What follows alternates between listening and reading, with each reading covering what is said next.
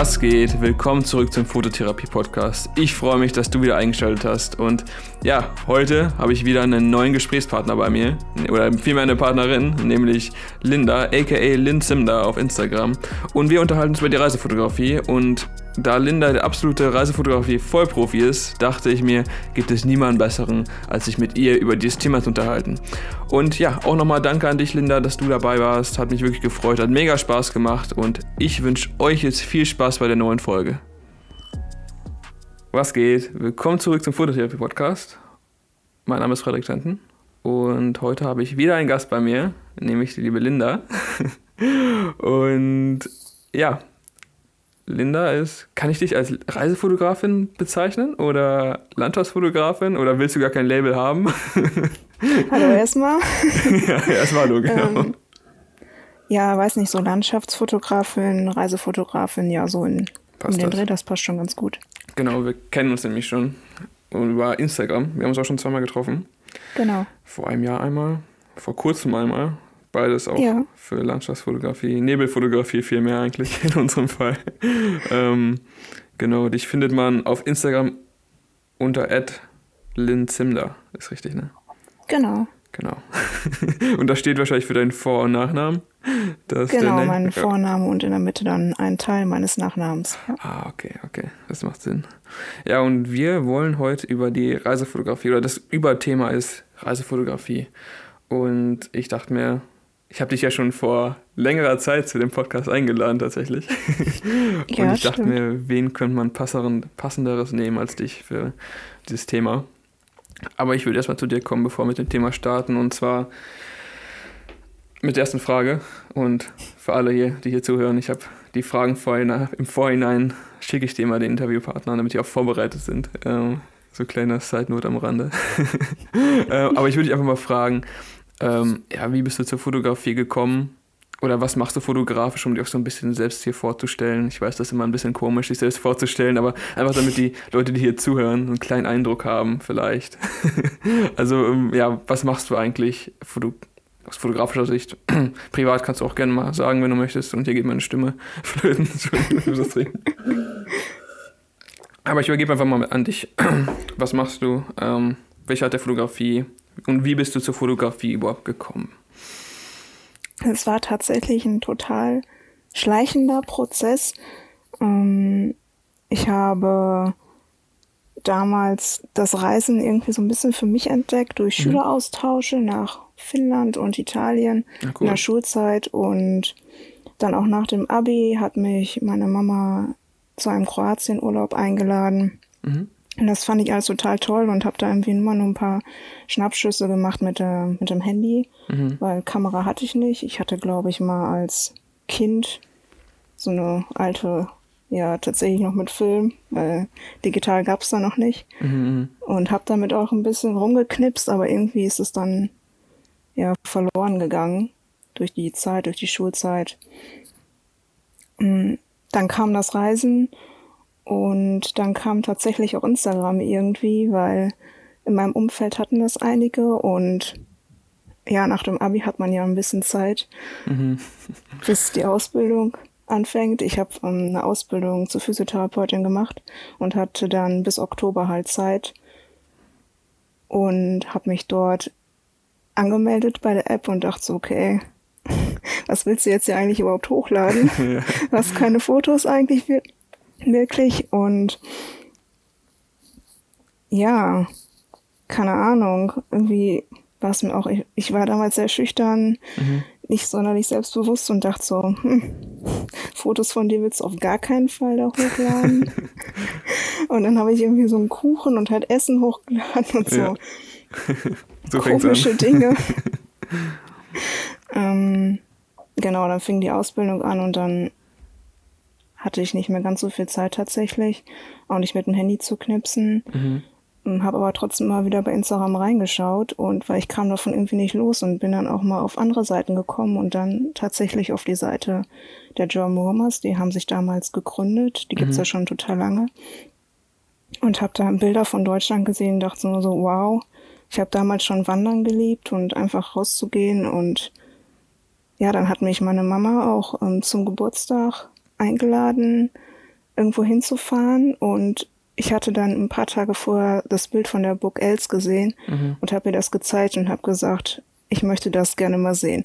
Und dann sind wir da tatsächlich zum Sonnenaufgang hingefahren. Ich habe sowas vorher da noch nie gemacht. Mhm, mh. Und waren dann da, fährt circa drei Stunden hier von Bielefeld, Gütersloh bis zur Els. Und wir waren dann da alleine. Das war damals noch nicht so bekannt. Und waren absolut begeistert. Ich war auch total begeistert. Wir haben, äh, ich habe ein paar Fotos mit dem Handy gemacht. Mhm, mh. Und es war unglaublich. Und spontan sind wir tatsächlich danach noch zu dieser Hängebrücke gefahren, die damals gerade ganz frisch gebaut war. Geierlei? Die Geierlei-Brücke, ah, ja. die ist ja auch sehr ja. bekannt mittlerweile. Mhm. Und es war wirklich der Wahnsinn, was man irgendwie durch so eine App, was man da so entdecken kann und mhm. durch Fotos von anderen. Und ich dachte so, wow, das willst du irgendwie auch machen. Du willst jetzt mehr von Deutschland sehen. Du willst mehr halt mit Fotos festhalten, anderen zeigen, schaut mal, wie schön das hier ist. Und ja, so wurde das dann tatsächlich irgendwie immer mehr, dass ich an Wochenenden in der Gegend unterwegs war, dass ich auch teilweise dann echt weit gefahren bin viel in der Zeit ähm, halt mit meiner Mama zusammen, die total begeistert war von dem Ganzen. Äh, meine Freunde konnten sich dafür jetzt leider nicht so begeistern. Kenn ich. Gerade für das frühe Aufstehen, das war jetzt, war jetzt nicht so das Tollste für die. Mhm. Genau, und dann kam das dann irgendwann nach meiner Ausbildung hatte, hatte ich ja ein bisschen Geld, weil ich dann Geld verdient habe. In der Ausbildung zur Physiotherapeutin bekommt mhm. man, beziehungsweise bekam man damals kein Geld. Das musste man alles selber bezahlen. Heutzutage kriegt man in Bielefeld auf jeden Fall ein bisschen Ausbildungsgehalt. Und deswegen konnte ich mir dann erst, als ich mein erstes Gehalt sozusagen bekommen habe, ja, eine richtige Kamera kaufen. Und meine erste Kamera war eine Canon 80D schon und ordentlich. Also Vergleich für den Einstieg ist schon, schon auch nicht günstig, ne? So eine, ist schon eine teure Kamera oder also immer noch, glaube ich. Sind ja sehr beliebt, vor allem auch unter Videografen. Ähm, und wir haben uns ja auch noch vor einem Jahr, da hattest du, glaube ich, auch noch, ne? Die 80D, wo wir uns das erste Mal getroffen hatten. Genau, ich hatte die tatsächlich ziemlich lange. Und ich habe damals viele verschiedene Kameras einfach ausprobiert, weil ich auch gar keine Ahnung hatte davon. Ich hatte nur so in meinem Kopf so, ich brauche jetzt irgendwie eine professionelle Kamera, weil irgendwie reicht das Handy doch nicht mehr. Mhm. Und bin dann in Bielefeld einfach zu einem Fotohändler gegangen und habe mir da auch welche ausgeliehen für ein Wochenende oder für einen Tag mit verschiedenen Objektiven. Und auch, ich weiß gar nicht, ob es damals schon Spiegellose gab. Ich glaube ja. Aber die waren auch noch nicht so gut wie jetzt wie heute. Und mhm irgendwie konnte ich mich mit dieser Canon am besten anfreunden. Und ja, dann habe ich sie einfach gekauft. Halt, ich musste halt tatsächlich echt erstmal ein paar Monate arbeiten, um mir die zu leisten, weil die mhm. war damals wirklich, wirklich teuer. Das war also so viel Geld hat, hatte ich jetzt nicht so wirklich vorher. Genau, und dann mit der ersten Kamera bin ich dann einfach noch mehr unterwegs gewesen, habe dann auch meinen Freund dann in dem Zeitraum tatsächlich kennengelernt, der auch gerne unterwegs ist. Und wir waren dann ja auch viele, also viele am Wochenende unterwegs und haben sehr viel Urlaub gemacht. Früher in der Schulzeit oder auch in der Ausbildungszeit, da konnte ich halt nur einmal im Jahr in Urlaub fahren, weil das einfach viel zu teuer ist. Mhm. Und halt im Job hat man ein bisschen mehr Geld. Und ich hatte sechs Wochen Urlaub und dadurch wirklich in jedem Urlaub, in den ganzen sechs Wochen im Jahr immer irgendwo anders hingefahren. Ja, es war schon, so fing das dann an. Ja, cool. Und 2018 war das, glaube ich, im Sommer. Da hatten die German Romas ein, ja, so ein Wettbewerb, Gewinnspiel, wie auch immer, für, mit, zusammen mit Mercedes. Mhm. Die Kampagne hieß irgendwie Hey Mercedes und die waren in verschiedenen Städten in Deutschland unterwegs und man konnte sich da vorher bewerben mit einem Foto. Und ich habe tatsächlich einen Platz bekommen. Das war total verrückt. Irgendwie hatte das Foto am Wochenende hochgeladen und am Montagmorgen bin ich aufgestanden, hatte irgendwie in, mein, in meinen DMs in, bei Instagram eine Nachricht von denen, ob ich am Donnerstag spontan Zeit hätte. und ich so, krass. Was ist das denn jetzt? Ähm, hätte ich einfach mal niemals mit gerechnet, weil ja, ich habe, glaube ich, ein Foto vom Lermecke-Turm hochgeladen, weil es sollte ein Foto aus der Region sein, wo mhm. man herkommt. Und damals war ich auch schon viel im Sauerland, wo mein Freund wohnt. Und ja, dieses Foto, mit diesem Foto hat das wirklich geklappt. Und ich habe dann sofort äh, meinen Chef angerufen, morgens noch um vor, nach vor 8 Uhr. Also ich glaube, ich habe dann aus dem Bett geklingelt und habe ihn regelrecht angefleht, Urlaub zu bekommen für den Donnerstag. Und die Hälfte des Mittwochs brauchte ich, glaube ich, auch für die Anreise. Und er hat mir den halt sofort zugesagt und ich war so glücklich. Und ich war so aufgeregt, weil ich stand dann da Mittwochabend dann da in Düsseldorf und ähm, kannte die halt gar nicht, die Jungs. Es mhm. kamen, glaube ich, zwei. Ich muss gerade mal überlegen. Ich glaube, es war Lennart und Coaches, die ähm, das Projekt in Düsseldorf ähm, mit un unterstützt haben, sozusagen. Die, ähm, ja, wir haben uns dann da vor einem Airbnb getroffen und mitten in der Düsseldorfer Altstadt und haben da tatsächlich dann ja, Mittwoch, Donnerstag und den halben Freitag zusammen verbracht und den ganzen Donnerstag fotografiert. Den ganzen Tag, das war super anstrengend. Sowas habe ich vorher einfach noch nie gemacht so, mhm. und vor allen Dingen so professionell. Wir hatten noch zwei Filmer dabei, die alles komplett die ganze Zeit gefilmt haben. Ich fand das am Anfang total komisch, weil ich kannte das gar nicht, dass irgendwie ständig jemand irgendwie eine Kamera auf mich drauf hält. Die meinten, ich sollte dann einfach so tun, als wäre sie nicht da. Und ich sag ja. so, Gott, die ist aber da. Lampenfieber. ja. Das war echt, das war total verrückt.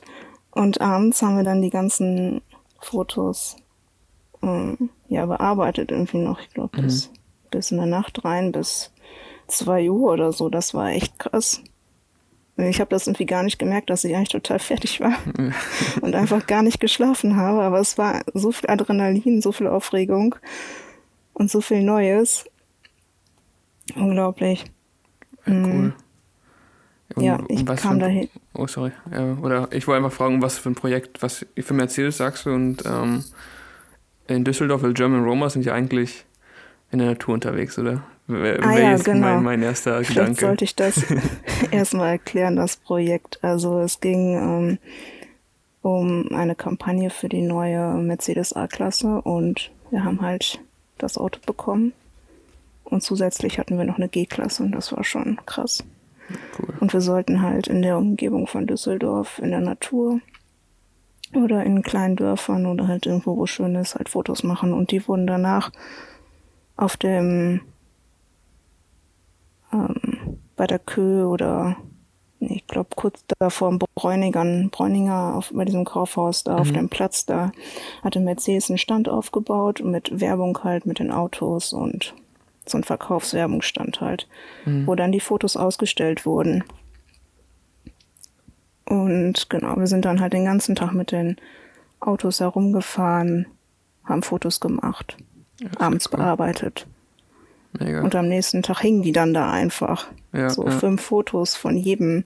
Es war noch ein anderer dabei, der das auch mitgewonnen hat. Es durften immer zwei sozusagen noch mitkommen und mhm. ja, Wahnsinnserfahrung. Ja, das glaube ich. Da, dann weiß man, wie anstrengend sowas ist, ne, wenn man den ganzen Tag am Fotografieren ist. Das unterschätzt man. Ja, Aber man ist danach echt. komplett durch. Also ähm, ich habe da selbst Schwierigkeiten, wenn ich mal längere Sachen habe, die ganze Zeit konzentriert zu bleiben. Ist sehr, sehr hart, weil das du musst halt immer auf 100 Prozent. Du musst halt immer kreativ irgendwie auch abliefern und so. Und ähm, die Aufregung, wie du schon sagst, Adrenalin auch irgendwie. Und ähm, ja, cool, sowas als erste Erfahrung oder als große Erfahrung dazu haben. Das ist ja schon mal ein cooler Einblick auf jeden Fall, den man nicht so einfach so bekommt. Ähm, ja, absolut. Das war ähm, echt eine riesen Chance irgendwie. Und ich kam da echt mit nichts an. Ich hatte zwar meine Kamera, die mit einem einzigen Objektiv, was noch nicht mal wirklich ähm, ja gut war. Also man hatte damit nicht so viele Möglichkeiten. Ich hatte damals weder ein MacBook noch hatte ich ähm, Lightroom. Also ich hatte Lightroom auf dem Handy, aber halt nur die kostenlose Version, womit man keine RAW-Dateien ähm, bearbeiten kann. Ich hatte bis zu dem Tag auch noch nie in RAW fotografiert und ich hatte eigentlich auch, auch noch nicht so richtig die, ähm, die Erfahrung so mit den ganzen Einstellungen von der Kamera. Ich war noch so ein bisschen am Herumprobieren und dann okay. kam ich da an und sollte da, äh, ja. Also wirklich am Anfang. Okay, ich dachte, du wärst ja schon viel weiter gewesen in deiner fotografischen nee. Karriere, Journey, keine Ahnung. wow, nee. und dann direkt ins kalte Wasser geschubst worden. Vorher war nur so ein bisschen rumknipsen eigentlich. Ich habe das nicht so ernst genommen. War nur so ein bisschen Spaß. Aber cool. Ja, sehr cool. Und von da an, das war 2018 war das, hast du gesagt, ne? Genau. Und dann ging es. Ja, von da an ist es eigentlich, man kann schon fast sagen, explodiert. Also nur schon durch diese unglaubliche Reichweite, die ich durch die ähm, die Jungs halt bekommen habe. Auf Instagram ist mhm. irgendwie meine Followerzahl extrem in die Höhe geschnellt. Ähm, ich war danach, ein paar Monate später, war eine ähm, Fotomesse, die Fotokina in Köln, da war ich und ähm, da haben mich halt einfach Leute erkannt. Das war absolut verrückt. Cool, ne? Irgendwie Sowas. Bist du nicht diejenige, die da bei diesem Mercedes-Projekt mitgemacht hat? Und ich so, ja. Okay, krass. ja, sehr cool. Hätte ich jetzt auch nicht so mit gerechnet irgendwie. War schon verrückt. Und dann haben halt auch die ersten Firmen tatsächlich ähm, daraufhin mich angeschrieben und gefragt, ob ich nicht Werbung für deren Produkte machen möchte. Mhm. Und ja, dann ging das halt irgendwie so seinen Lauf. Ja, sehr cool. Also man sollte dazu anmerken, du bist jetzt, du machst das Ganze ja ziemlich erfolgreich, muss man sagen. Also ähm, auch was Instagram angeht, bei über 20.000 Followern, glaube ich. Liege ich ja. richtig? Bist du jetzt schon? Ja. Was krass ist. Äh, immer wenn ich gucke, sind es irgendwie 1000 mehr oder so. ich denke, wow, nicht schlecht.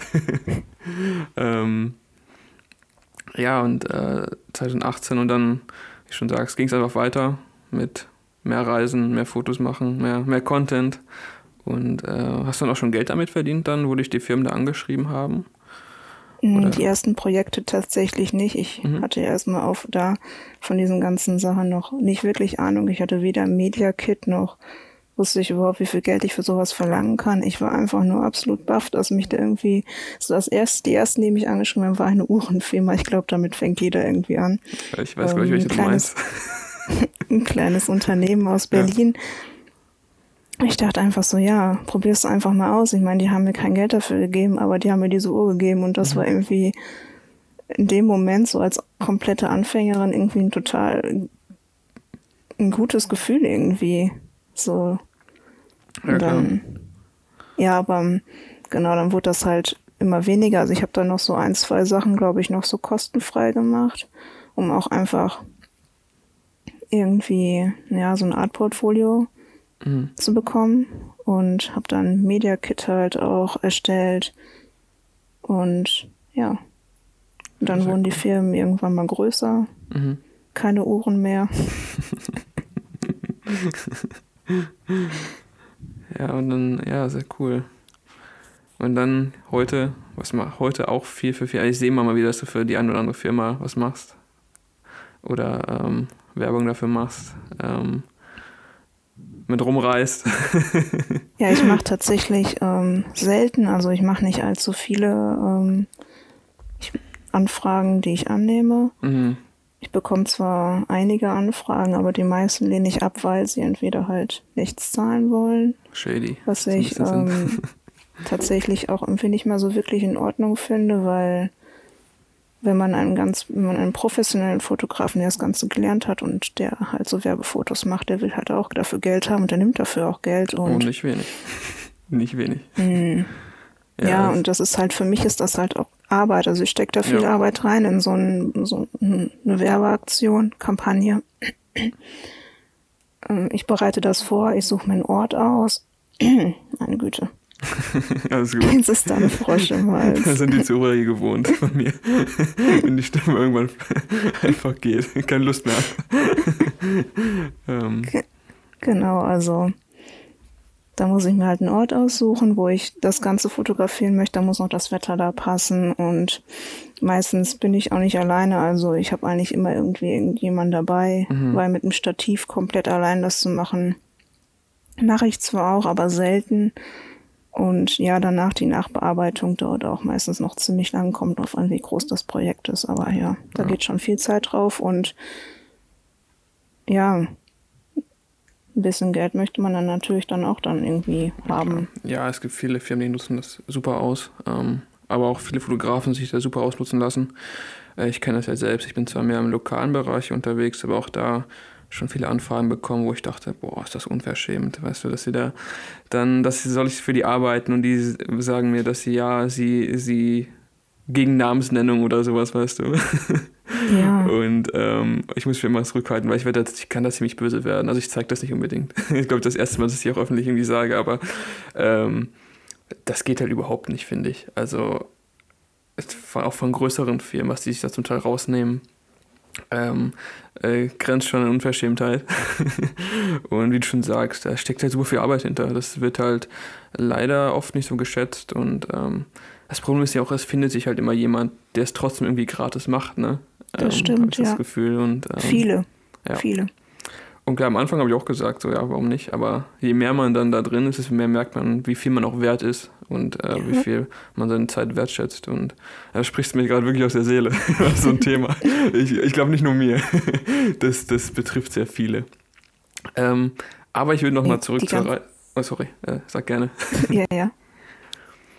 ähm, ich würde noch mal gerne zurück zur Reisefotografie gehen, oder zu den Fragen, die ich dir gestellt habe. Ja, gerne. ähm, ich glaube, so deinen Weg hast du echt gut beschrieben. Also wusste ich ja auch nicht. Und deswegen finde ich den Podcast ja auch so cool, weil man so mal sieht, ähm, ja, wie man, wie, oder wie du jetzt zum Beispiel dazu gekommen bist. Und äh, genau, was ich noch fragen wollte, wie, wie lange du jetzt noch fotografierst, was so der Zeitraum ist. Du bist jetzt, wir sind gleich alt, oder? Bist du 24? 23? 27, aber 27? danke. Okay. okay. ähm, aber dann fotografierst du ja schon eine ganze Weile, oder? Wenn du sagst, nach, nach Ausbildung, auch schon fünf Jahre oder so? Ja, genau, so circa ja. fünf Jahre. Also da habe ich mir die Kamera ja gekauft und halt so, mhm. aber nur halt geknipst, ne? immer wieder ein ja. bisschen ausprobiert, ein bisschen hier, ein bisschen da. Ähm, klar, das dann auch hochgeladen, aber jetzt irgendwie nicht so mit zum Hintergedanken, halt einfach nur im Spaßfaktor. Mhm. Und ja, halt seit zwei Jahren nehme ich das Ganze schon sehr viel ernster. Habe mir jetzt ja auch eine Vollformatkamera gekauft. Genau. Und vor circa anderthalb Jahren eine Drohne. Also, mhm. ja. Also professionell auf jeden Fall. Genau. Ja. Ja, ähm, zurück zu den Fragen. Und zwar, du hast ja schon ein bisschen gesagt, was dich an der Reisefotografie fasziniert, was jetzt meine nächste Frage gewesen wäre. Aber vielleicht nochmal kurz zusammengefasst, was, was fasziniert dich besonders an der Reisefotografie?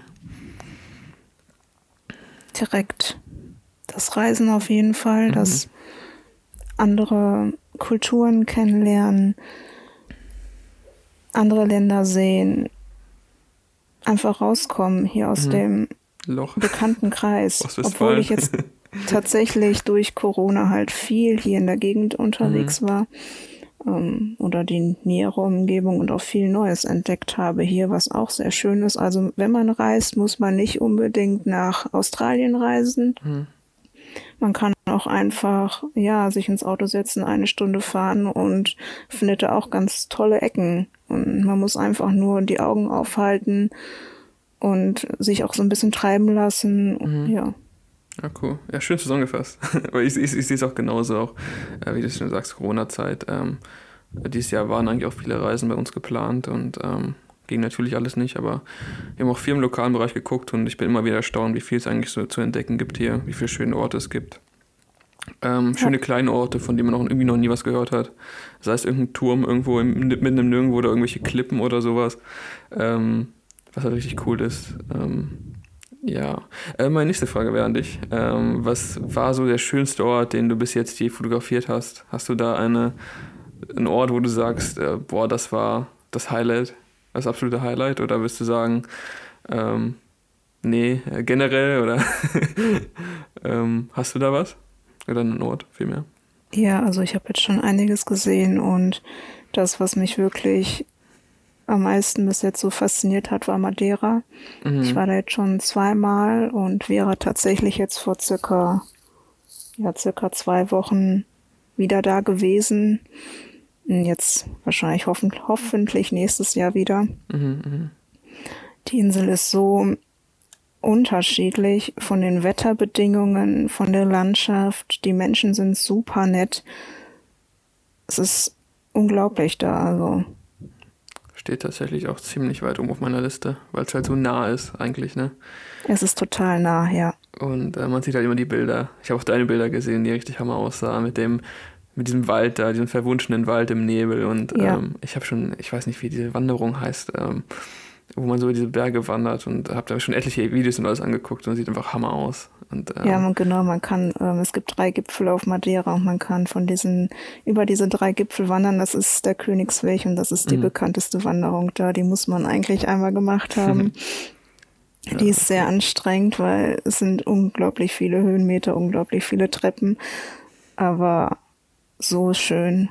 Wirklich, ja, ja. über den, man, wenn man Glück hat, wandert man halt über den Wolken und das ist ein absolut gigantisches Gefühl. Ja, sehr cool. Aber dann bist du auch bis jetzt mehr in Europa unterwegs gewesen oder warst du auch schon ein bisschen, hast du schon andere Kontinente ein bisschen erkunden können? Oder kommen die erst noch? Ja, leider nein, tatsächlich. Ich war bis jetzt nur in Europa. Mhm. Für dieses Jahr hatten wir, oder beziehungsweise für Anfang nächstes Jahr, entweder ähm, Japan oder Neuseeland überlegt. Mhm halt mal einfach mal eine richtig lange Tour zu machen, aber das äh, haben wir jetzt halt schon ja. ziemlich lange gestrichen. Ja. Und ich denke mal, das wird auch sehr lange jetzt erstmal nicht gehen.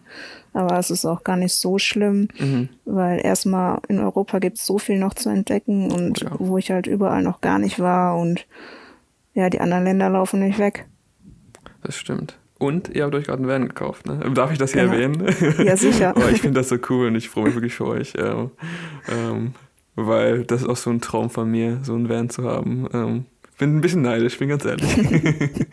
ja, wir haben uns den Traum jetzt dieses Jahr schon erfüllt, wollten mhm. es eigentlich auch erst nächstes Jahr machen, aber erstmal wegen der Mehrwertsteuer, das hat sich super gelohnt. Mhm. Und ja, wegen Corona einfach. Wir ja. haben jetzt, glaube ich, fast, ja, wir haben im März angefangen mit der Suche nach einem. Und ja, jetzt haben wir ihn seit einer Woche. Also man darf die Vorbereitungszeit auch echt nicht unterschätzen. Sehr cool. Und ihr habt auch gleich einen Instagram-Account dafür aufgemacht. Mir fällt ja. der Name, ich habe den Namen jetzt gerade leider nicht parat, aber kannst du gerne hier erwähnen, damit die Leute gerne vorbeigucken können. Ähm. Ähm, genau, das ist einmal Bragi, The Van. Also unser Van heißt Bragi. Das ist ein nordischer Gott für die mhm. Dichtung und Poesie und wir fanden das irgendwie total schön, den Namen. Das passt total gut zu uns und ja. Ja, cool. Cool, sehr cool. Da bin ich auf jeden Fall gespannt, was da noch kommt.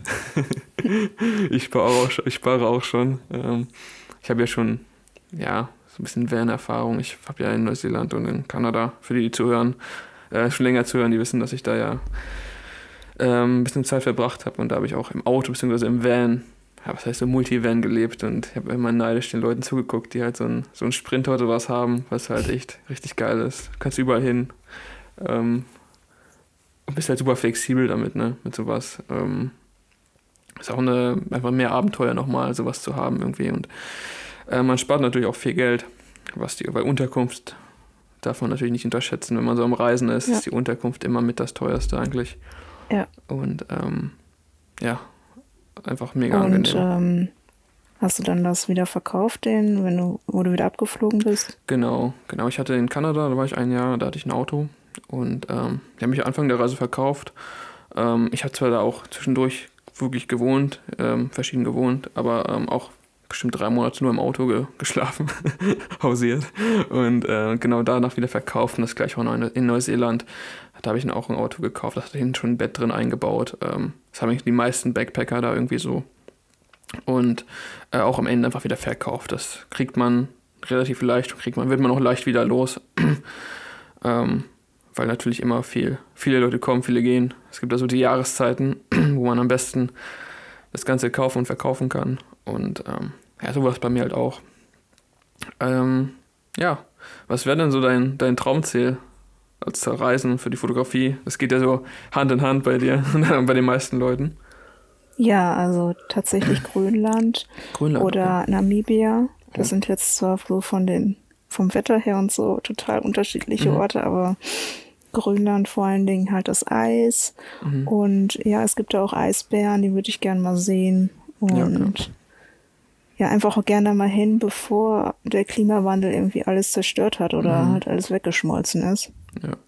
Um halt auch vielleicht, ja, was ich auch total wichtig finde in der Reisefotografie oder generell halt, wenn ich da Eindrücke teile, dass die Leute halt auch aufmerksam werden mhm. über die Zustände in dem Land und vielleicht dann auch, ja, was eigentlich mit diesem Klimawandel, was es eigentlich da macht mit dem, mit dem Land. Ja, ja. Ich meine, man sieht es ja schon überall, aber man kann es einfach nicht genug sehen und nicht man genug die Augen geöffnet bekommen. Also, ähm, ich wollte einmal kurz ein kleines Zwischenthema. Also ich war ja, ähm, wo du jetzt ansprichst mit Klimawandel und so, ich war ja in, in Neuseeland und in, in Kanada habe ich auch Gletscher gesehen, auch große Gletscher gesehen. Und es gibt halt immer so Markierungen, wo der Gletscher vor 10 oder 5, 10, 20 Jahren waren, war. Und das ist unglaublich erschreckend.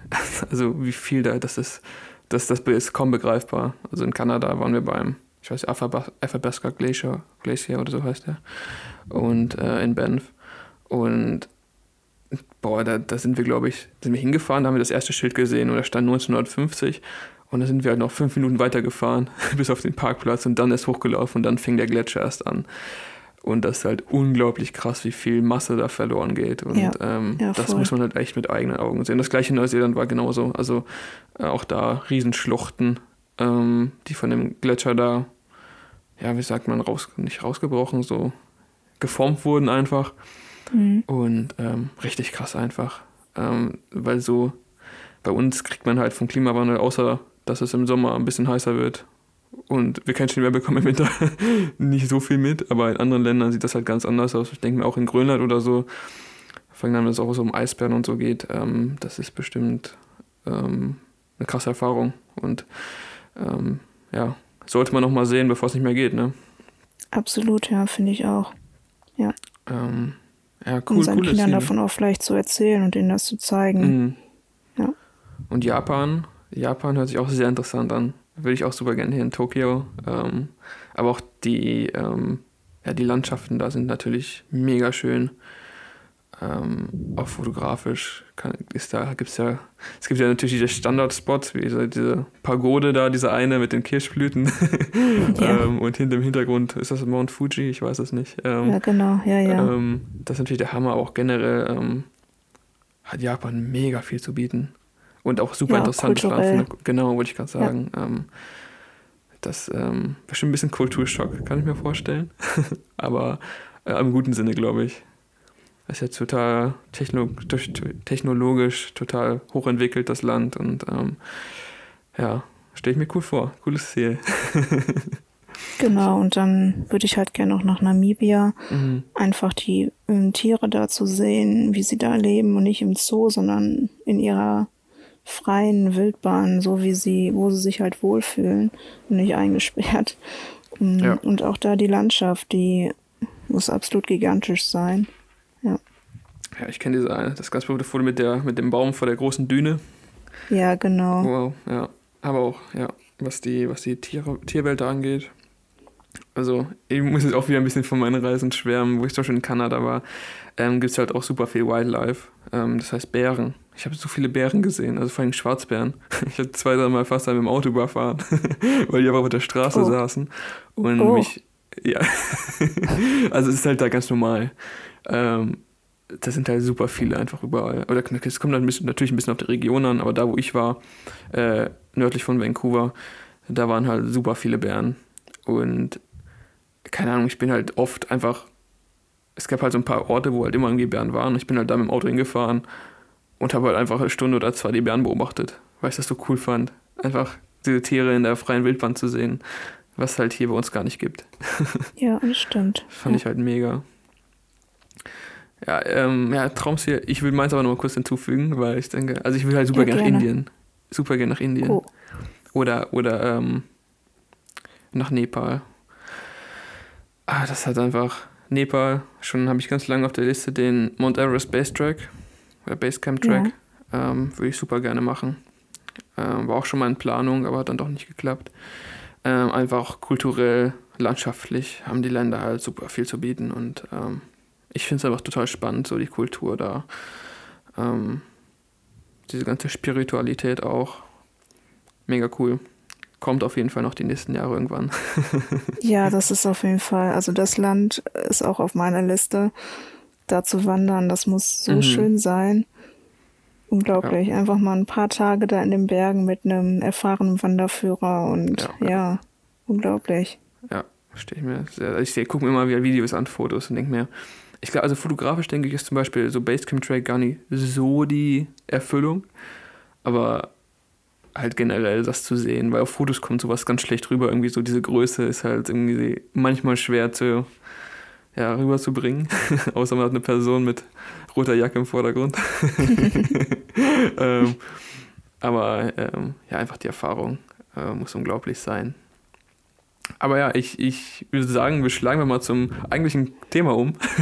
was versteht man unter der Reisefotografie oder was macht die Reisefotografie für dich aus? Hast du da Kriterien, wonach du gehen würdest, was du sagst, da, das ist für mich echte Reisefotografie? Ja, einfach in Regionen zu fahren, die vielleicht auch noch nicht ganz so bekannt sind. Mhm. Man kann natürlich auch in die ganzen bekannten Regionen fahren und die Leuten vorstellen, aber die kennen die Leute ja eigentlich schon. Mhm. Einfach eher neue Kulturen zu, äh, zu zeigen, die Landschaft zu dokumentieren, ähm, so richtig im Leben drin sein. Und deswegen übernachte ich persönlich schon seit Jahren in keinem Hotel mehr, war immer in Airbnbs, immer mit den Gastgebern in Kontakt gekommen mhm. und einfach, ja, um das Leben da auch viel besser kennenzulernen und dann auch nicht unbedingt irgendwie ein Airbnb im Hotspot, sondern einfach ein bisschen außerhalb. Und jetzt mit dem Van hat man halt die Möglichkeit, da irgendwie noch mehr mit den Locals in Kontakt zu kommen. Mhm. Zum Beispiel, als wir mit dem Wohnmobil letztes Jahr in Slowenien waren, haben wir auf einem Weingut übernachtet. Wir waren dort und haben einfach ein bisschen Wein getrunken bei denen. Und die haben uns dann ihren Weinkeller gezeigt. Die konnten kein Deutsch, die konnten kein Englisch. Wir haben die auch nicht verstanden, aber irgendwie mhm. mit Händen und Füßen ja, cool. hat's geklappt und total schön, total liebe, nette Menschen. Und wir durften dann bei denen auf dem Hof dann direkt am Hang, mitten in den Weinbergen, ja, campen. Das war unglaublich und ja, total schön, total ja, schönes Erlebnis. Ich von dir. ist immer cool, wenn man die Story auch dahinter hört. Ähm, oder du, du, du machst ja auch so eine Art, ist auch bei so, so ein bisschen blogartig, du schreibst ja auch viel zu deinen Bildern immer, ne? Ähm, ja. Würde ich jetzt mal behaupten. ähm, was ich halt cool finde, dass du halt immer die Geschichte auch so dahinter zeigst. Ähm, weil das belebt diese Bilder einfach ähm, wenn man halt nur das Bild sieht. Klar, ein Bild an sich erzählt, erzählt schon eine Geschichte, aber wenn man natürlich dazu noch was ähm, schreibt, was, man, was dahinter steckt, was da passiert ist, äh, das finde ich immer richtig cool und äh, lese ich mir auch gerne durch. Ähm, es gibt ja viele, die scheuen sich so ein bisschen davor, glaube ich, zu erzählen. Immer nur ein, ein Wort äh, oder ein Wort als Caption und das war's. Ähm, bloß nicht zu viel. Ja, tatsächlich lesen sich auch nicht alle immer das durch, was unter den Bildern steht. Mhm. Ähm, das merkt man dann immer in den Kommentaren, wenn da so komische Kommentare drauf kommen, dann weiß man sofort, okay, der hat sich das überhaupt nicht durchgelesen. Ähm, ja, aber das ist mir eigentlich egal. Also ich mhm. schreibe da trotzdem einen langen Text drunter, was mir halt gerade so in den Sinn kommt, was entweder zum Bild passt oder Story dahinter passt oder was gerade ja vielleicht irgendwie am Tag passiert ist, was mir so durch den Kopf geht an Gedanken und mhm ich finde das irgendwie auch total wichtig, um mit den, mit den Followern halt auch, ja, in, in Kontakt zu treten und ja, ich finde es total wichtig. Ja. ja, so baut man sich auch eine Community irgendwie auf. Ähm, ich mag das auch mal wieder, je mehr man irgendwie macht, zeigt, desto mehr connected man irgendwie mit den Leuten, was ich halt cool finde. Und irgendwie genau. haben, haben wir uns ja auch so kennengelernt. Das stimmt. Ich weiß auch nicht mehr genau wie, aber irgendwie so. Irgendwie so. Und irgendwie waren wir dann auf einmal zusammen im Teute unterwegs. Ja, genau. Und haben richtig coole. Du hast mir ja diesen Spot gezeigt. Genau. Ähm, richtig coole Bilder gemacht. Ich war ja letztens auch nochmal, hast du wahrscheinlich gesehen. Ja, auch nochmal bei Nebel und da auch so, oh, sehr cool. Ja. ja, im Nebel ist es da oben am schönsten. Das ist ganz witzig, weil ich war da tatsächlich schon sehr, sehr oft, weil ich halt hobbymäßig viel Mountainbike fahre. Aber ich habe das nie aus der Sicht, also aus der Fotosicht gesehen, diesen Wald da. Ich war da schon, ich war da schon unzählige Male da oben. Aber nie habe ich so gesehen. Ich dachte, oh, wo führst du mich denn hin? Weil du hast irgendwie von einem Buchenwald mit coolen Bäumen gesprochen, das weiß ich noch. Ich so, okay. Und äh, also was? Hier war ich doch schon so oft und hab's nie gesehen. Das ist halt cool. So wird einem auch neue Sachen gezeigt. Und das ist wahrscheinlich durch die Landschaftsfotografie auch ganz schön, ne? so neue Orte zu entdecken. Genau, man sieht die Orte auch mit einem ganz anderen Blick mhm. irgendwie. Und ich finde auch teilweise viel intensiver. Ja. Das, das finde ich halt auch so cool. Und ähm, auch so ein bisschen dann noch, kommt natürlich auch so ein bisschen aufs Objektiv an. Wenn man weitblinklich geht, sieht man, finde ich, nochmal ganz anders, als wenn man einen Tele drauf hat. Ähm, also ich fotografiere mit beiden gerne und beides hat so einen ganz eigenen Effekt. Und ähm, je nachdem, was ich drauf habe, so denke ich irgendwie auch. Also wenn ich das im Weitwinkel sehe, dann äh, habe ich halt irgendwie den Blick und wenn ich dann sehe, okay, ich habe oder ich habe mein Tele drauf und dann sehe, dass da hinten schöne Bergsoletten sind, dann ähm, ja, nehme ich halt das und nicht, weiß ich nicht, irgendwas anderes. Mir fällt jetzt kein Beispiel ein. Ja. Aber ich hoffe, du weißt, was ich meine. Ja. Ähm, also ich glaube, dass sich der eine oder andere fragen konnte, so wie wird man oder was braucht man als Reisefotograf, Reisefotografin? Gibt es da irgendwas, was man, was man braucht unbedingt? Unbedingt Neugierde. Oh, sehr gut. Und Punkt, ja. die Spaß an, halt Neues zu entdecken. Mhm. Weil wenn man nur in seiner Komfortzone bleibt und nicht bereit ist, auch mal irgendwie auf Luxus zu verzichten oder irgendwie vielleicht auf wenig Schlaf, äh, mhm. wenn man damit nicht klarkommt, dann ist das tatsächlich nichts für einen. Dann ist das vielleicht besser, wenn man ja diesen All-Inclusive-Urlaub macht und halt nur entspannt. Ja, ja. Aber so richtig reisen und so richtig Neues, äh, neue Leute kennenzulernen, neue Kulturen, da muss man echt die Komfortzone verlassen und Spaß daran haben. Mhm. Aber es, es, lohnt sich halt so sehr, ne? Also ich merke es auch immer wieder, ich bin auch vor allem in diesem Jahr sehr voll geworden, ich bin ganz ehrlich. ich, ich, bin nicht mehr viel am Rumreisen und Fotos machen. Ähm, aber ich merke halt immer wieder, wenn man sich halt irgendwie in den Arsch tritt und dann doch vor so einem Aufgang aufsteht, es lohnt sich halt immer. Also ich hatte noch kein Mal, wo es sich nicht gelohnt hat. Also wenn ich ohne gutes Foto nach, nach Hause gegangen bin, hat es sich trotzdem gelohnt, früh aufzustehen und irgendwie, weiß ich nicht, die Ruhe zu genießen zum Beispiel. Das stimmt. Und, die ähm, ähm, Atmosphäre morgens finde ich irgendwie ganz besonders schön. Genau, das stimmt, ja. Und ja, ich muss mich manchmal auch wirklich zwingen, dann aufzustehen. Ich denke ja. so, oh nee, wenn ich dann noch, ich gucke dann immer erstmal aufs Wetter, lohnt es sich jetzt wirklich oder ja. regnet es gerade in Strömen und dann stehe ich trotzdem auf und dann freue ich mich irgendwie total, weil es ist ruhig, mhm. es ist niemand da. Die Luft ist irgendwie noch ganz anders, so von ja. der Nacht so frisch. Ja, die Tiere, man entdeckt Tiere, die halt, die man am Tag nicht entdeckt und das Licht ist ganz anders. Und es ist, mhm. morgens ist für mich irgendwie die besonderste Zeit am Tag. Ja, muss ich, kann ich nur so bestätigen. Also ich bin selten morgens unterwegs, weil ich halt zu faul bin. Dann aufstehe und sage, okay, komm, ich schlafe doch noch weiter, egal. Aber jedes Mal, wenn ich halt unterwegs bin, ähm, auch das Licht morgens, ähm, du bist ja auch viel so ein Lichtfetischist. Immer morgens oder abends unterwegs, äh, so ein Aufgang genau. oder so ein Untergang. Ähm, die Zeit des Reisefotografen oder Travelfotografen oder Landschaftsfotografen ähm, ist ja immer so um die Zeit.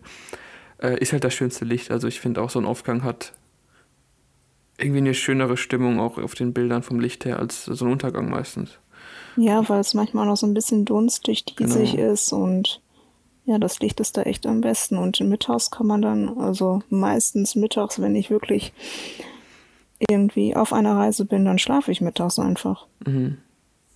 Ja. Wenn man schlafen kann mittags, ist gut. ich kann es zum Beispiel nicht, ich bin da, ich bleib dann wach. Meistens klappt es. ja, das aber wie du schon sagst, Neugier ist echt ein sehr, sehr guter Punkt, der wichtigste Punkt. Ähm, und dann, ich glaube, einfach der Schritt zu machen, ne? Weil ähm, da, da scheitern, glaube ich, 99 Prozent an dem Schritt aufzustehen und rauszugehen, wie du schon sagst. Ähm, sich irgendwie ein bisschen aufzuraffen und den inneren Schweinehund zu besiegen und da wirklich, ah ja, einfach machen. wie soll ich es anders sagen? Ähm, Habe ich auch schon in anderen Folgen von mir irgendwie gepredigt. Ähm, man muss halt einfach machen. Und ähm, genau. dann hinterher ist man schlauer. Egal, was man macht, es lohnt sich immer. Stimmt. Ähm, nächste Frage. das ist so ein bisschen Thema, so ein bisschen ja, switch das Thema und zwar, mh, hm, glaubst du, man kann heutzutage von der Reisefotografie leben, Geld verdienen damit? Kann man. Kann man. Ähm, Aber. Wenn man das Vollzeit macht ja. und wenn nicht gerade Corona ist, ja, kann man das. Mhm. Weil Reisen ist immer noch sehr beliebt und gefühlt, weil es halt, weil man immer günstiger reisen kann und die Leute auch immer mehr sehen wollen irgendwie, mhm. ist die Nachfrage sehr hoch. Aber ich jetzt selbst persönlich kann noch nicht davon leben, weil ich halt nebenbei noch ja hauptberuflich arbeite Mhm, mhm. und dadurch halt nur meine sechs Wochen Urlaub im Jahr habe und da dadurch einfach nicht so viel Zeit habe, da jetzt halt so viele Projekte zu machen, dass ich Mhm. davon leben könnte. Das klingt auch so nach so einem Traum, ne? Traumberuf, Reisefotograf sein. Äh, klingt Ja, schon das gut. stimmt. Das wäre wirklich, das wäre sehr schön, ja. Und das ist ja auch so, ja, ich meine, ich träume auch so ein bisschen davon. Oder mein Ziel ist auch irgendwie, dass ich mal durch Aufträge oder so woanders hinreisen kann, in andere Länder und da Aufträge habe. Ähm, äh, kommt garantiert noch irgendwann und ähm, bin ich sehr zuversichtlich, aber das ist, glaube ich, das Ziel vieler Fotografen auch, weil es halt echt cool ist. Es ist halt immer noch Arbeit. Ich habe auch von vielen gehört, die das machen, ähm, dass man irgendwie trotzdem abgrenzen muss, weil man irgendwie einen Auftrag woanders hat. Ähm, klar, da steht die Reise nicht im Vordergrund, aber trotzdem hat man irgendwie dieses Drumrum, dieses Feeling, woanders zu sein. Das stelle ich mir sehr cool vor. Ich war auch schon ein bisschen beruflich unterwegs jetzt im letzten Jahr. Ähm, ein paar Mal in Bayern gewesen und sowas. Und das war auch schon cool. Klar, trotzdem Arbeit, aber ich denke, bei Reisefotografie ist das nochmal anders natürlich. Ähm, da stelle ich mir echt nochmal cool vor. Ähm, soll das Ja, Ganze das- nicht irgendwie verharmlosen oder also ich will nicht damit sagen, dass es einfach oder so ist, natürlich nicht. Ähm, steckt sehr, sehr viel Arbeit hinter. Aber ich stelle mir trotzdem sehr also- cool vor. Wenn man, also man kann sich da nicht erholen, wenn man äh, reist und dann halt im Hinterkopf hat, dass man halt für einen Kunden äh, irgendwelche Projekte halt Mhm. abliefern muss. Dann ist die Erholung definitiv nicht da, aber trotzdem hat man die ganzen Eindrücke und ja, es ist immer gut, wenn man nach Hause kommt und sich dann erstmal in Ruhe hinsetzt, die Bilder ganz in Ruhe anschaut und erstmal alles irgendwie Revue passieren lässt und halt nicht direkt wieder ins nächste Projekt startet, Ja. weil das könnte ich selbst, wenn ich das jetzt ähm, halt Vollzeit machen würde, nicht. Manche, die reisen ja wirklich von einem Ort zum nächsten und das könnte ich nicht. Ich müsste echt dazwischendurch mal ein paar Tage dann für mich haben und das erstmal zu verarbeiten. Mhm, mhm. Ich habe tatsächlich dieses, dieses Jahr das erste Projekt mit einem Tourismusverband gemacht. Das war fürs, fürs Münsterland. Mhm. Und ja, das war schon echt super. Es war immer was anderes als ein Produkt. Und man lernt die Region auch nochmal anders kennen. Und ich habe halt Sachen entdeckt da in Münster, die kannte ich halt vorher gar nicht, obwohl ich da sehr oft bin. Und ich könnte mir sowas halt in Zukunft, wenn es denn dann irgendwann wieder möglich ist, vorstellen, halt auch das Ganze auch vielleicht für andere Länder zu machen. Ja, sehr cool. Ja. Ist echt, das ist, ja. Ich stelle es aber vor, sehr cool. Ich meine, wenn man jetzt zum Beispiel eine Uhr fotografiert, ist was anderes. Also ich würde sie lieber irgendwo in Portugal fotografieren am Strand als hier im Studio. wenn du verstehst, was ich meine. Ja. ähm, ja, schon sehr cool. Auch, also wie gesagt, Arbeit ist Arbeit, aber man kann es auch angenehmer machen. Ne? Genau. Ähm, ja, was, was, ähm, was meinst du, wie hebt man sich aus der Masse denn ab? Weil es gibt viele Landschaftsfotografen, sind wir mal ehrlich. Sehr viel. Die, die Masse ist groß und ähm, irgendwie kristallisieren sich immer mehr so. Man kennt die einzelnen, zum Beispiel dieses German Romas Kollektiv. Ist jetzt Beispiel sehr berühmt und viele weitere auch, die das machen. Und meinst du, oder was wäre so dein Tipp, um sich aus der, um aus der Masse an Landschaftsfotografen irgendwie ja, abzuheben, rauszustechen? Man muss auf jeden Fall seinen Stil finden und Mhm. seine eigene Art, wie man ja die Landschaften, die Gegenden, die Kultur rüberbringen möchte an die Zuschauer sozusagen. Und total wichtig ist auch eine Community, die man sich aufbauen sollte, die hinter einem steht. Ja, das ist auf jeden Fall Ja. total wichtig. So eine Story einfach so halt- Perso Persönlichkeit sein, ne? Dass man, Genau. also ich merke das auch immer, jetzt immer mehr, ähm, wo ich mich auch vor der Kamera zeige. Leute kommen zu mir oder auch Firmen zu mir und möchten halt mit mir arbeiten, weil sie mich halt schon kennen. Über, ja, durch Instagram, andere Sachen, durch den Podcast auch zum Beispiel. Ähm, weil ich sehe zum Beispiel auch ganz viele Fotografen, die machen klasse Sachen, unglaubliche Sachen, wo ich denke, wow, das hätte, würde ich auch gerne können. Dann gehe ich auf die Webseite und ich sehe nicht, wie dahinter steht.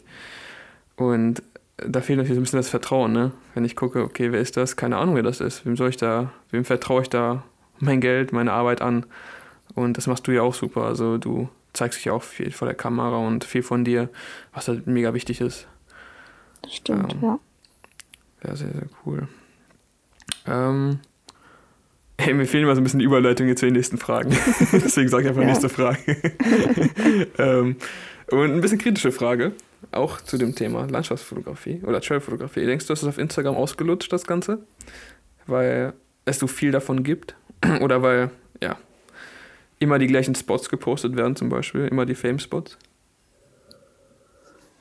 Puh, ja, tatsächlich ähm, sind viele Leute mittlerweile, die gefühlt irgendwie nur noch zu den super bekannten Spots hinfahren, um da dann ihre Fotos machen und dann direkt zum nächsten Spot fahren. Mhm. Ich selbst mache das auch, also jetzt nicht so extrem, aber ich selbst fahre auch zu irgendwelchen Fame-Spots, weil ja, weil sie einfach schön sind. Ja. Sie sind ja nicht ohne Grund so berühmt, so mhm. bekannt mhm. und deswegen möchte man sie auch irgendwie mal gern mit seinen eigenen Augen sehen. Ja. Ähm, ja, ob das dann ausgelutscht ist, das Thema Landschaftsfotografie, glaube ich jetzt nicht. Es mhm. ist zwar echt viel, aber dadurch, dass halt jeder oder viele ihren eigenen Stil haben und halt auch was Neues da reinbringen, neue Ideen, neue Landschaften, neue Länder, die halt noch nicht so bekannt sind, wird das, glaube ich, erstmal nicht irgendwie untergehen in der breiten Masse, glaube ich nicht. Ja, cool, ja. Ja, wie schon gesagt, eigene Community aufbauen ist da ganz wichtig, ne? Ähm, Leute auf seine Seite ziehen, sozusagen. Genau. ähm, ja, ja würde ich genauso sehen. Also, ähm, das wäre auch so mein, war auch mein Gedanke, als ich die Frage aufgeschrieben habe. Ähm, weil ich hatte, bei uns in Nähe Bielefeld gibt es ja die Externsteine. Ja. Und ich war da mal, aber ich war da schon oft, sehr oft, vor allem nachts, um Sterne zu fotografieren. Und ähm, ist halt so, nachts sind da ganz gerne mal, ja, ich weiß nicht, das sind halt Leute, die ja, trommeln da rum und ja, singen genau. da nachts rum und ähm, keine Ahnung, betrinken sich da, sind auf Drogen. auf jeden Fall, ich war da nachts und war da an Fotos machen und da kommt halt einer, weißt du, ist, du siehst nichts. Da ist nichts mitten in der Nacht. Und jemand kommt auf dich zu und du denkst, oh nein, was kommt jetzt hier? auf jeden Fall kommt der Typ auf mich zu, der war halt vollkommen dicht, der war sowas von betrunken. Aber er so, ja, warum fotografiert denn hier? Das wurde doch schon tausendmal fotografiert, das Ganze. Ich habe ihm einfach gesagt, ja, aber ich habe das Foto noch nicht selbst gemacht und ich will es selbst machen. So, das war, also, genau. ist mir egal, wie viel da schon fotografiert haben. Und auch, ähm, ja, im, im Sommer waren wir auch ähm, ja, in Italien, in den Alpen, Dolomiten, auch bei vielen Fame-Spots am Alpsee und ja, wie du schon sagst, die Orte sind halt schön, ne? Ist halt, hat sind halt einen Grund, warum die Leute ja. da hingehen und sich das Ganze angucken. Und ähm, ja, wir waren auch, das Einzige, wo wir nicht waren, war Lago de Braies oder Praxer Wildsee, ist das, glaube ich. da waren wir, wollten wir tagsüber hin und ja, es war halt Corona-Zeit, ne? Aber alles war eigentlich leer das heißt, Venedig war relativ leer für Venedig-Verhältnisse. Aber Lago di Braies, alter Schwede, es war mitten am Tag, weil wir hatten halt nicht mal die Möglichkeit, morgens oder abends irgendwo hinzufahren. Dafür unser, war, war unser Zeitplan einfach zu, zu eng für. Und da sind wir umgedreht. da, waren, und da hätten wir zwei Kilometer warten müssen für einen kleinen Parkplatz oder so. Ich weiß es nicht. Um, ähm, aber da ich war. Glaube, ich glaube, da kann man jetzt am Tag sogar gar nicht mehr hinfahren zum direkt zum See. Also ich war das erste Mal da, ich glaube 2016 mhm. und da war das Ganze noch nicht so bekannt. Und ich habe es tatsächlich damals auch auf Instagram gesehen, dachte so, wow, und ich hatte ja. irgendwie einen Alpenurlaub und wollte dann da einfach mal so hinfahren. Das waren so drei Stunden von dem, von der Unterkunft, wo wir gewohnt haben. Also nicht gerade nah. Wahrscheinlich fünf Kilometer weit weg, aber drei Stunden Fahrt. Ja, das war richtig weit weg. Ähm, und da war abends, wir waren abends zum Sonnenuntergang da, da war da niemand. Wir waren da mhm. komplett alleine, sind einmal um den See drumherum gelaufen komplette Ruhe, wirklich ja, cool. kein Mensch, weit und breit auf dem Parkplatz, niemand. Und dann war ich 2018 das nächste Mal da, morgens zum Sonnenaufgang und da haben wir schon kaum noch einen Parkplatz gekriegt. Mhm. mhm. Und es war so voll, es haben so viele Leute Fotos gemacht, auch professionelle Hochzeitsfotos und mhm. Videodrehs und das war schon, das an, war ne? schon fast unerträglich. Also wir waren da kurz, weil die Stimmung war dann den Morgen ganz gut, haben da ein, zwei Fotos gemacht und sind dann geflüchtet, weil es war gruselig. Ja, ja.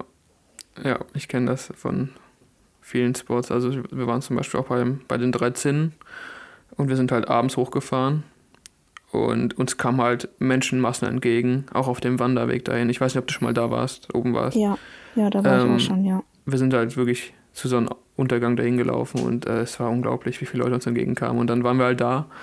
Da waren halt schon noch ein oder zwei andere Fotografen und wir hatten echt unsere Ruhe. Und äh, wir hatten so einen schönen Untergang und ich habe mir auch tatsächlich gerade noch die Bilder hier ausgedruckt, weil wir ich vor ein paar Tagen bekommen. Äh, Hänge ich mir jetzt hier an die Wand, weil das einfach mega aussah. Und wir halt da ganz alleine. Es war ein bisschen kalt, wir waren ein bisschen unvorbereitet. Aber es hat sich sowas von gelohnt, da abends hinzugehen, wenn die ganzen Menschenmassen weg sind. Genau, ähm, also wenn man zum Beispiel Wanderungen machen möchte zu bekannten Orten, also wo man nicht gerade direkt mit dem Auto hinkommt, wie jetzt an den Bryce mhm.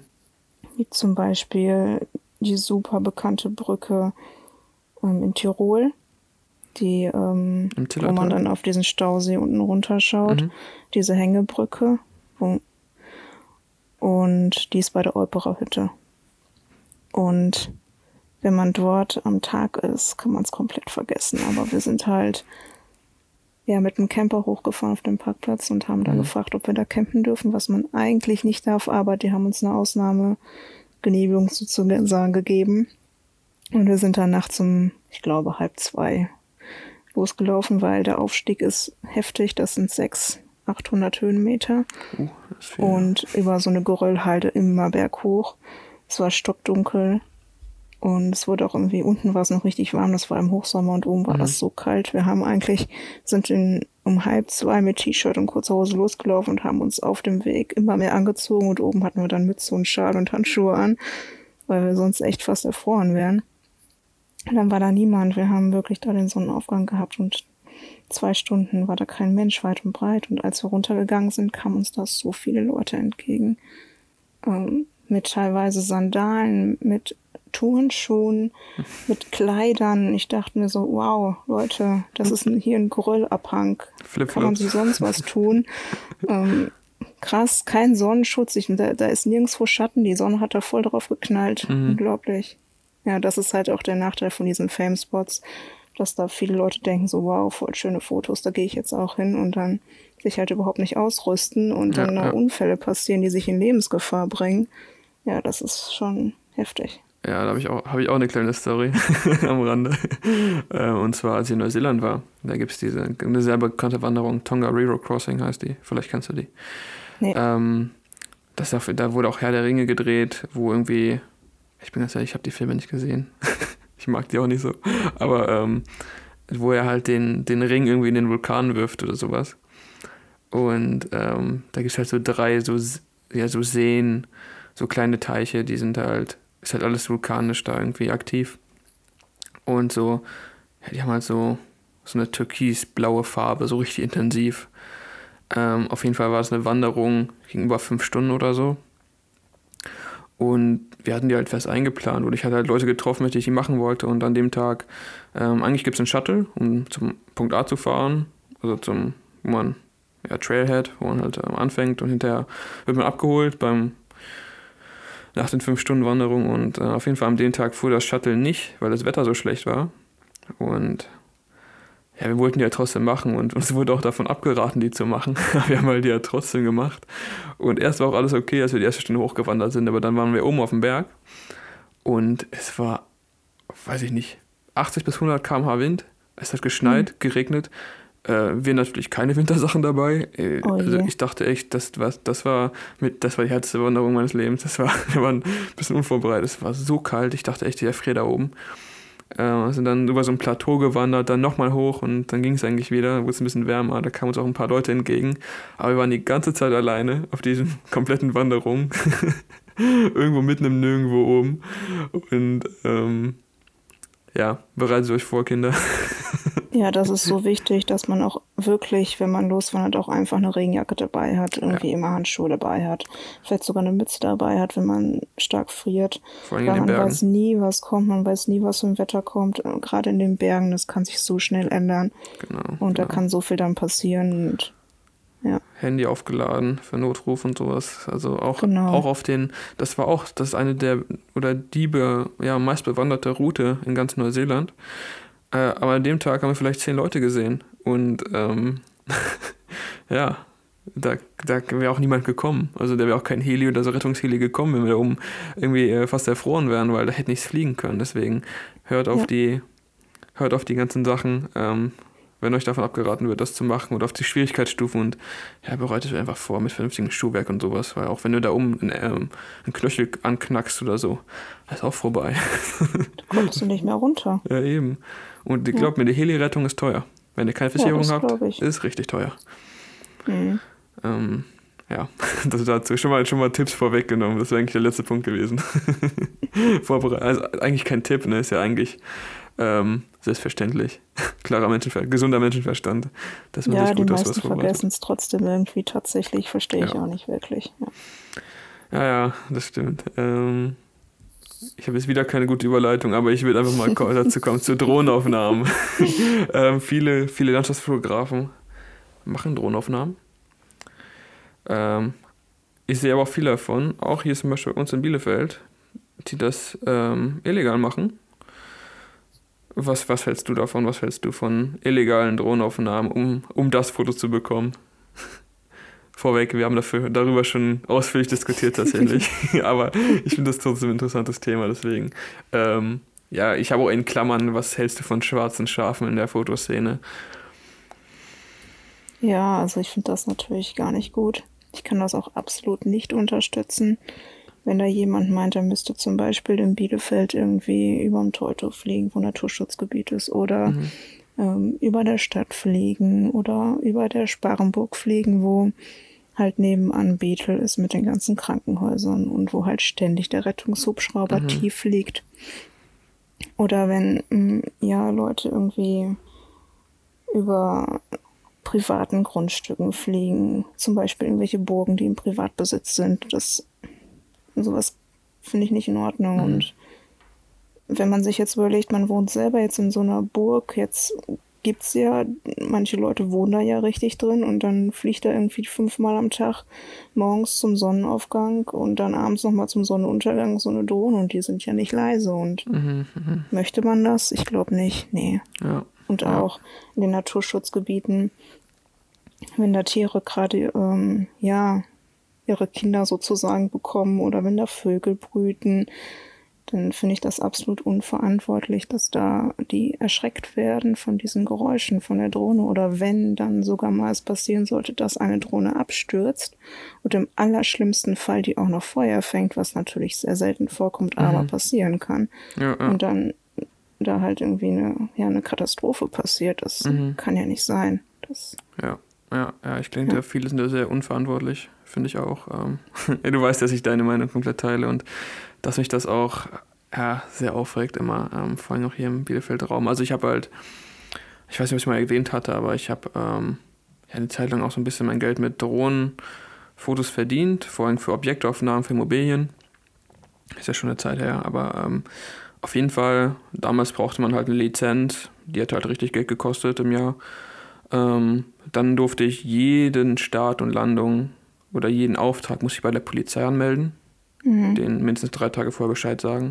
Protokoll mhm. führen musste ich von dem Ganzen. Ich brauchte eine Versicherung dafür. Ähm, die Polizei kam auch manchmal und hat, hat, das Ganze kontrolliert. Ne? War natürlich auch neugierig. Haben geguckt, ob da alles stimmt und so. Und ähm, ja, dann fliegen halt Leute in der Stadt rum, wie du schon sagst, bei Sparrenburg, Richtung in der Nähe von ja, Helikopterlandeplätzen und ähm, äh, ich wohne ja in der Altstadt und ich weiß, wie oft der Heli da am Tag landet. Ja. und nachts, egal wann, äh, unglaublich oft. Und ähm, ja. Äh, ja, geht halt nicht klar. Und das halt halt auch auf Kosten der anderen, weil wenn du dann mal Dro die Lizenz hast und ähm, Drohnen fliegen möchtest, dann kriegst du irgendwas nicht, weil halt die anderen das kaputt gemacht haben. Genau. Und, die Regeln ähm, werden immer strenger, weil ja sich so viele einfach nicht dran halten, weil so viel passiert und weil die Leute mittlerweile so verärgert ja. sind, wenn sie Drohnen sehen. Ja. Ja. ja. Zum Beispiel bei dem Lavendelfeld in ähm, da bei Detmold, was ja, ja auch ganz bekannt ist. Mittlerweile und wo ich echt erschrocken war, wie viele Menschen da dieses Jahr waren. Mhm. Im Gegensatz zu letztem Jahr, wo da fast gar keiner war. Ich war dieses Jahr gar nicht ähm, da glaube, ich habe das verpasst. Aber erzähl mal. Ja, war auch nicht so schlimm. Das war so unglaublich voll. Ähm, ja, da sind so viele Drohnen geflogen. Eigentlich darf man da gar nicht fliegen. Mhm. Ähm, auf jeden Fall nicht ohne eine Genehmigung, weil das ja. gehört ja eigentlich den Leuten, denen das Lavendelfeld gehört. Und ja, geht halt gar nicht. Vor allem Ding, was da war, dass dann da auf einmal zwei Drohnen in der Luft waren und da waren wirklich so viele Menschen trotz Corona. Und mhm. ich bin da auch geflogen, ähm, letztes Jahr. Allerdings habe ich vorher die, ähm, die Firma, denen das da gehört, die das da anbauen, angeschrieben und um, ein, um halt eine Genehmigung zu bekommen. Und die haben auch sofort gesagt, gar kein Problem, an mhm. welchem Tag willst du fliegen, kein Ding, klar, pass auf, dass da keine Menschen unter dir sind. Ja, ja. Und ja, das war überhaupt kein Problem, dann da zu fliegen. Und ich mache das tatsächlich öfters, dass ich auch bei, wenn ich bei einer Burg fliegen will und ich weiß, okay, die sind da jetzt irgendwie im Privatbesitz, dann schreibe ich da halt mal kurz eine E-Mail hin. Und wenn die mhm. da nicht antworten und oder wenn die halt eine negative Antwort geben, okay, dann ist das halt so, dann geht's halt nicht. Aber ja. bis jetzt habe ich da noch keine negativen Erfahrungen gemacht. Ja. ja, es ist halt immer auf, wenn man es illegal macht, auf Kosten von anderen. Ne? Und das ähm, so fliegst du in der Stadt hier, das, ist, das kannst du aber nicht machen. Du fliegst über Grundstücke, die meisten fliegen über 100 Meter hoch. Ähm, was ich so gesehen habe zum Teil, geht halt, geht halt einfach nicht. Ähm. Nee, also wenn man. Das ist ein emotionales Thema, ich rede mich immer so ja. oft darüber. Weil es geht nicht darum, keine Ahnung, immer sich unbedingt 100% an die Regeln zu halten, aber ähm, wenn man dieses Kost auf andere, auf andere macht, weißt du, oder. Das, das stimmt. Das, ist, das geht halt nicht. Das ist Drohnenthema vor allem, weil ja, vor allem auch, wenn ich dann zum Beispiel beruflich was filmen möchte, dann klar, es gibt noch Bereiche, Bereiche davon noch frei fliegen, hier zum Beispiel bei uns in Bielefeld bei der Radrennbahn davon, bei der, beim Obersee glaube ich auch. Ja. Ähm, ich weiß nicht, wie das nächstes Jahr ist. Jetzt gibt es ja irgendwie diesen Drohnenführerschein. Ich bin schon ewig nicht mehr genau. geflogen. Ich kenne mich gar nicht mehr damit aus. Aber ähm, wenn ich dann halt irgendwo anders fliegen möchte und das anmelden möchte und ähm, ich dann nicht darf, weil irgendjemand anders das schon gemacht hat und zwar ohne Erlaubnis, boah, da kriege ich zu viel. ja, vor allem die Erlaubnis einzuholen, das ist ja auch schon wieder Arbeit, das ist Zeitaufwand und ziemlich viel hin und her geschreibe, wenn es dann klappt und ja, wenn man jetzt in der Stadt fliegen möchte, dann muss man halt auch bei der Polizei braucht man eine Erlaubnis beim Ordnungsamt mhm. und ja. Was ich auch nicht so cool finde, ist natürlich die Accounts, die das Ganze dann teilen. Ja, das ist halt das nächste Problem, dann die ja. Accounts, die das teilen und wenn man die dann darauf anspricht, dann wird man erstmal direkt sofort blockiert, ähm, kriegt halt gar keine Antwort, man ist halt einfach ja. blockiert dann. Ähm, Vor allem, wenn man, auch, wo man sie nett drauf anspricht und ähm, das ist halt echt dann doof, ne? Ja, sagt, das ist ja. total traurig irgendwie. Und das sind halt manchmal sogar so Riesen-Accounts, die dann Mhm. Ja, die halt eine riesen Reichweite haben und wo es dann halt andere Leute nachmachen, die halt auch einfach nicht das Wissen haben, dass man da nicht ja, fliegen darf. Genau, das ist Nachmachen ist das Problem. Und dann fliegt halt jemand in, weiß ich, in ein Auto rein oder wie du schon sagst, auch wenn du bei der Natur fliegst, muss ja nicht nur Stadt sein, Naturschutzgebiet. Du verlierst die Drohne, die verliert Empfang, die landet im Baum, du kriegst sie nicht wieder und dann verrottet die da halt mit den ganzen Schadstoffen, die da im Akku drin sind oder irgendein ja. Tier frisst, nimmt das Ding dann auseinander und schluckt die Plastikteile runter. Also, so, weißt du, so, so, klein, so klein denken die meisten Leute nicht und ähm, es ähm, kann halt alles passieren. Klar, in den meisten Fällen geht es gut, aber für den einen Fall, wo es dann halt nicht gut geht. einen Fall, genau, mhm. ja. Ja. okay, kommen wir mal wieder runter jetzt. ja, ähm, ist ein heikles Thema. Ja, ja eindeutig. ähm, also ich hatte ja das, ich habe ja die nächste Frage äh, mit dem, äh, macht es überhaupt noch Sinn, Fame-Spots zu fotografieren, aber das haben wir eben beantwortet und äh, mit Ja beantwortet. Ähm, ja, ich würde einfach zum Abschluss kommen. Was für Tipps könntest du, kannst du Fotografen geben, die ebenfalls mit der Reise oder in der Reisefotografie Fuß fassen wollen? So, jetzt habe ich es. ähm, oder generell Tipps für die Reisefotografie, Travelfotografie, Landschaftsfotografie es geht ja irgendwie so Hand in Hand alles. Ähm, kannst du da Tipps geben für Anfänger? Auch für, für Profis? also erstmal braucht man keine bestimmte Ausrüstung. Mhm. ist eigentlich egal, mit was man loslegt. Man braucht einfach nur den Spaß daran, mhm. was Neues zu entdecken.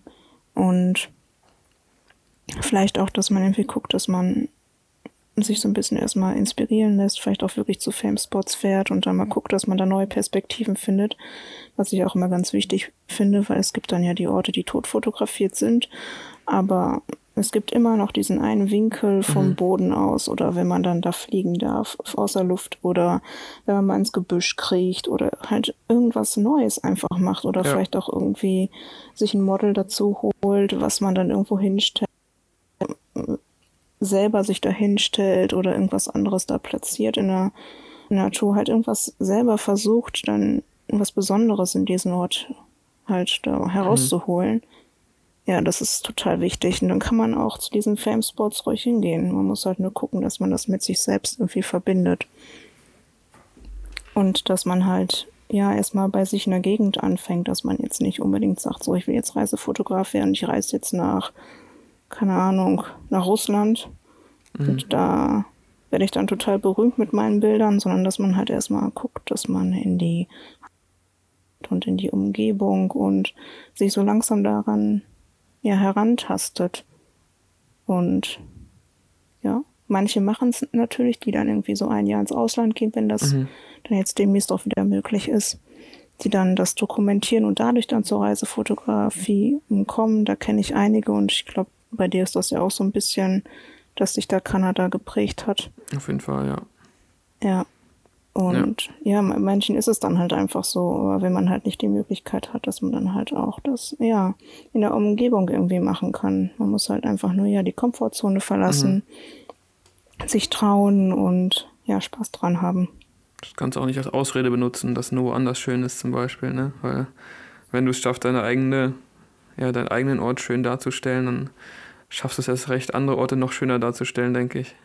Genau. Und ähm, auch so ein bisschen Geduld damit haben. Also ähm, ich weiß nicht, wie oft ich schon draußen war, auch für Landschaftsfotos, und ich halt nicht mit schönen Fotos nach Hause gegangen bin. Ähm, ja, das passiert tatsächlich manchmal auch, dass man dann so viel Datenmüll tatsächlich irgendwie auf der Speicherkarte hat das, ja. Ja, aber halt, dass man es auch halt, für, wie du schon sagst, für die Erfahrung macht, ne? Ist nicht nur fürs Foto. Genau.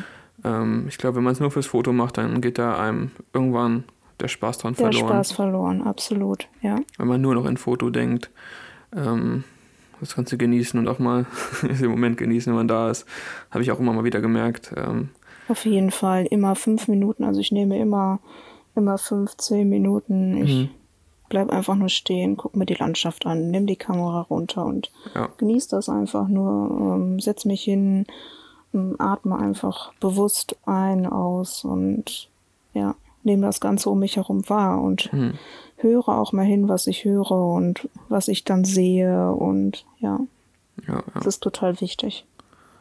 Ein Tipp, der bei dir, oder eine Sache, die bei dir immer sehr auffällig ist, ist halt das Licht. Ähm, das wäre, glaube ich, für schöne Fotos mein größter Tipp. Und zwar, ja, früh aufstehen oder spät rausgehen. So ein ja. Untergang, so ein Aufgang, ne? Genau. Das ist, denke ich, ja. Das ist echt wirklich ein Riesentipp. Ja, da, das macht eigentlich, ja, fast jeden Ort total schön. Wenn mhm. das Licht passt, die Stimmung passt, wenn das Wetter passt. Es kann auch regnen, es kann auch neblig sein, es kann ja. schneien. Es ist irgendwie alles total schön. Und morgens schöner Sonnenaufgang, da kann jede langweilige Wiese zu was ganz Besonderem werden, ja. Ja, das stimmt. Das stimmt. Ich meine, wo wir letztens unterwegs waren, ähm, auf der Ochsenheide, wir haben auch das Beste draus gemacht. Eigentlich wollten wir so einen Aufgang fotografieren, aber es gab da Nebel für uns. Ja. War trotzdem super schön. Ähm, stimmt. Und ja, finde ich auch dieses Wetter. Ähm, es gibt ja diese schönen Wetterfotografen, ne? die gehen nur raus, wenn die Sonne scheint, aber ähm, ja, so ein Bild hat eine ganz andere Stimmung, wenn man auch mal rausgeht im Nebel, Regen, Schnee, ähm, weil es halt weniger Leute machen, finde ich. Und deswegen hat es ein, ja, ganz, was ganz Eigenes. Und ähm, ich bin ja auch, also hier in Bielefeld ein bisschen bekannter dafür geworden, für so Regenfotos. ich will das Image eigentlich gar nicht mehr haben. Ich werde immer wieder darauf angesprochen, ja, du bist doch der mit den Regenfotos. Ich so, ja, der bin ich. ähm, aber äh, weil halt, ja, die Perspektive hat vorher, zumindest hier in dem lokalen Bereich, kaum jemand fotografiert, vor allem so im städtischen, also urban. Und ähm, ja, das äh, dieses Schönwetter-Ding war halt irgendwie nicht so meins. Ich war halt gern draußen, als es geregnet hat. Und ähm, das nur mal so als Anregung, dass man auch rausgehen kann, wenn es regnet. Da muss man nicht unbedingt drin bleiben. Das hat auch so was ganz Eigenes, eine eigene Stimmung und ähm, erzählt eine eigene Geschichte. Und das soll so ein Bild ja machen, auch so ein bisschen Emotionen wecken. Das stimmt, ja. Und klar, so ein Aufgang ist immer schön. das geht immer. Ja, da sind wir eigentlich mit allen Fragen durch. Ähm, super viel Inhalt, denke ich, den wir hier gebracht haben. Und wir haben länger als eine halbe Stunde geschafft. Oh ja, und ich dachte, wir schaffen nur so eine halbe Stunde. sag ich doch, sag ich doch. Und war es schlimm? Nein, war es nicht. Ja, ja, es war mein erstes Mal und ich war so unfassbar aufgeregt. Ja, ich hoffe, ich konnte vorher ein bisschen die Angst, Angst nehmen. Ich habe dir, ich weiß, es ist schwierig, aber ich habe so ein bisschen gut zugeredet. Ich dachte mir so, oh, komm schon. ja, alles gut, es hat geklappt. ich bin doch da. Ja, ich habe das ja auch gemerkt am Anfang so. Ähm, man macht es man macht's immer so im Kopf. Und du wirst auch da, ich, ich kann dir garantieren, du wirst dir danach auch noch voll viel Gedanken machen, so habe ich das und das richtig gesagt, aber ähm, äh, ich kann dir das hier schon in der Folge nehmen. Äh, war wirklich mega gut. Ähm, Super.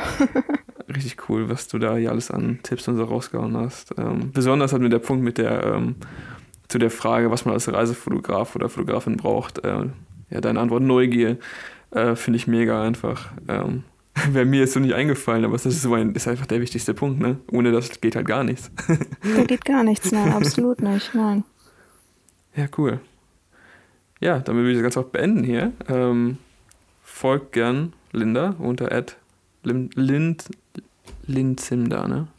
Genau. L-I-N-Z-I-M-D-A auf genau. Instagram für coole Travel-Fotos, Reisefotos. Und ja, danke, dass du da warst. Sehr äh, gerne. Richtig cool. Eine coole Folge. Hat mir auf jeden Fall Spaß gemacht. Und ich glaube, ich habe zu Anfang auch vergessen zu sagen, danke, dass du hier bist. ist mir zwischendurch ihm aufgefallen. Ich sag so, nein, habe ich das vergessen. Aber auch ich bin aufgeregt, muss ich dazu sagen. Das ist meine Entschuldigung, ich bin auch aufgeregt. Ja, danke, ähm, dass ich da sein darf. Ja, gerne, Durfte. Gerne. Gerne wieder.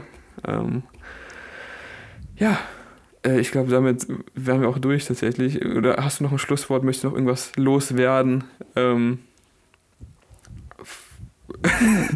Nein, okay. Jetzt habe ich schon so viel erzählt. Ja. ja, ich dachte, ich frage nochmal, bevor ich dich jetzt hier äh, irgendwie, weiß ich nicht. Mir fehlen jetzt auch die Worte, wie auch immer. Ähm, ja, ich würde sagen, ähm, ja. Danke, Einfach die Augen ja. offen halten für das Besondere in dieser Welt mhm. und ja, alles wahrnehmen mit allen Sinnen. Ja. Ja, das ist ein schönes Schlusswort, denke ich. Schöner Schlusssatz. Super. Ja, danke, dass du hier warst. Sehr gerne. Wie gesagt, alle, die zuhören, schaut gerne bei Linda vorbei. Schaut auch gerne bei mir vorbei. auch ganz wichtig, Eigenwerbung. Und äh, ja, bis zur nächsten Folge, würde ich sagen. Haut rein. Bis dahin.